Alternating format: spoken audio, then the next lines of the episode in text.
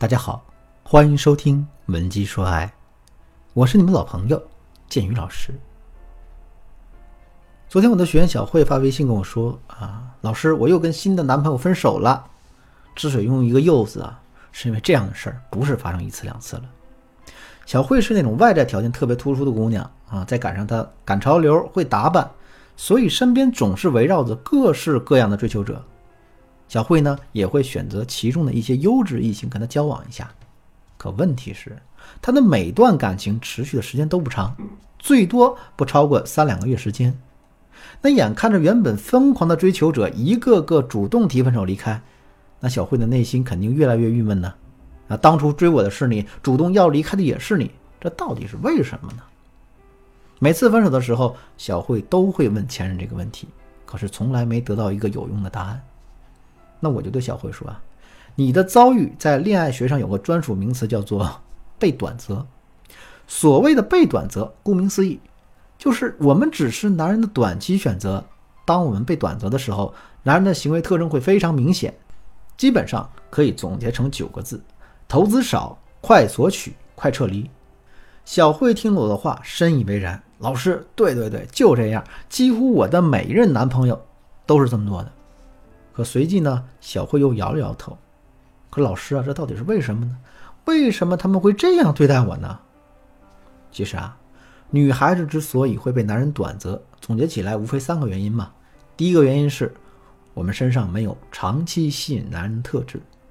所谓的长期吸引男人的特质呢，指的是我们身上具备的不能让男人即时满足或者短期内占有的特质，像我们的知识涵养。高情商、社会地位、事业心等等。如果男人是被我们身上的这些特质所吸引的，那么他们就会在很大概率上跟我们发展一个长期关系。相反呢，如果男人更多的是被你身上的短期特质吸引的，比如颜值、身材、开放的言行举止等等啊，那么男人就会很容易对女孩子进行短择。所以，为了避免被短择的情况出现，我们一定要学会管理自身的形象。比如呢，我们现在就可以筛查一下自己的朋友圈，看看里面是不是经常有一些穿着性感暴露的自拍照，以及经常出入酒吧、夜店的小视频。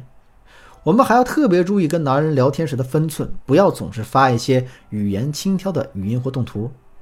在跟男人互动的时候，我们也不要表现得过于亲密，而是要根据两个人目前的关系，保持一个适当的交往距离。另外呢，如果我们身上的长期特质吸引不足，那也可以想办法把我们自身的一些短期吸引特质给它转换成长期的吸引特质。就像呢，我们身材很火辣，每次走到街上都会迷倒一大片男人。这个时候啊，如果你故意穿一些低胸的衣服拍照，男人肯定是不会把你当做一个长期关系的选择对象的。正确的操作是，我们可以多发一些自己在健身房挥汗如雨的照片，这会让男人猛然想到。原来啊，女孩子的好身材也不是天生的呀，在保持身材的过程中啊，你付出了太多的努力和辛苦了。然后呢，男人还会进一步延伸到，我们是一个对自己有着严格要求、非常努力上进的人。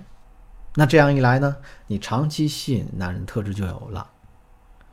那说到这儿，肯定有姑娘会说：“老师啊，那是不是所有的短期吸引特质都可以转化成长期的呢？”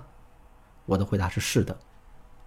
不过这里没有一个统一的模板和套路啊，需要我们根据实际的情况，灵活的采取办法去应对。如果你有类似的困扰，那就赶紧添加我的微信文姬的全拼零六六，也就是 W E N J I 零六六，获得我们仅有的二十个免费咨询名额。第二个原因是我们跟男人第一次见面时的时机和场合不对。当我们去描述爱情的时候，经常会说这样一句话。在对的时间、对的地点遇到了对的你，然后开启了一段对的爱情。这句话可不仅仅是在描述浪漫啊，还说出了女孩子被短折的原因。其实啊，当女孩子跟男人第一次见面的时候，这个时间和场合真的非常重要。这个结论很好证明。我们试想一下，如果你在一个月之内认识了三个男性资源，跟 A 初次见面的时候是在图书馆，跟 B 呢是在酒吧。同时，你在一次朋友聚会上认识了 C。这一个月以来，你跟他们没有任何的沟通，可是呢，你对他们的第一印象肯定是不同的。就拿靠谱不靠谱这个指标来说，你肯定会觉得 C 是最靠谱的，A 呢相对靠谱，B 最不靠谱。这就是环境带来的影响。而且根据心理学上的首因效应，这个第一印象会一直存在男人的脑海里，给他留下最深刻的记忆。至于时间因素对我们形象的影响，那就更简单了。如果你现在跟一个男人还不熟悉，但彼此之间呢有些沟通，你在翻他朋友圈的时候发现，他经常会在三更半夜发一些动态，而且呢，他找你聊天的时候也多半是在晚上。这时候你肯定会猜测呀，他是在某 KTV 或酒吧上班的夜间工作者吗？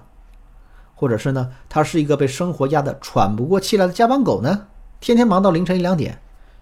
相反，如果一个男人的作息很规律，每次跟你聊天聊到晚上十点的时候，他都会礼貌地说一句：“啊，不好意思，我要休息了。”这个时候，你肯定会觉得这个男人是一个对生活质量要求很高，而且非常自律的人。所以你看啊，我们在跟男人第一次见面的时候，时间和场合真的太重要了。如果在错误的时间和场合遇到你的男神，那我们该怎么转变男神的印象呢？第一，制造误会。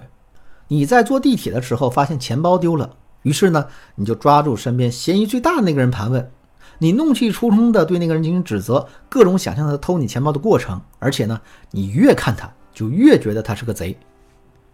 可后来你发现呢，钱包没丢，而是被你自己丢在了座位底下，这时候你觉得特别愧疚，不好意思。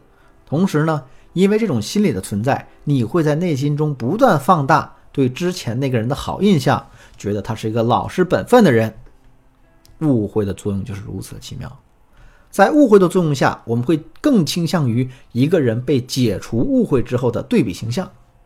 在感情里，我们也可以用这样的方式来扭转你自身的形象。比方说啊，这男人对你的第一印象是你是一个约会经常迟到、办事不靠谱的人。那等到第二次约会的时候，我们就要故意晚到更长的时间，那男人肯定很生气啊。这时候我们就要揭示误会，表达委屈了。比如呢，你可以跟男人这样说：“上次约会迟到呢，我觉得非常不好意思，所以呢，今天一大早我就出门了，就是怕迟到。可没想到的是，我在坐扶梯的时候不小心磕了一下，坐在地上歇了半天才缓过劲儿来。之后我紧赶慢赶的，可没想到。”还是迟到了。说完这段话之后呢，你还要装出走路一瘸一拐、可怜巴巴的样子。这样一来啊，男人肯定会因为前面对你的误会而心存愧疚的。当然呢，在扭转男神形象这件事上啊，时间肯定是越早越好。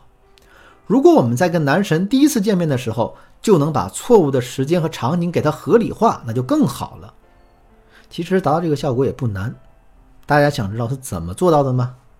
赶紧添加我的微信文姬的全拼零六六，也就是 W E N J I 零六六，获得导师免费辅导的资格。另外，添加微信之后，你还可以不定期获得导师免费发放的内部课程。你还在等什么呢？好，今天的课程呢，先讲到这里，剩下的内容我会在下节课继续为大家讲述，一定要准时收听哟。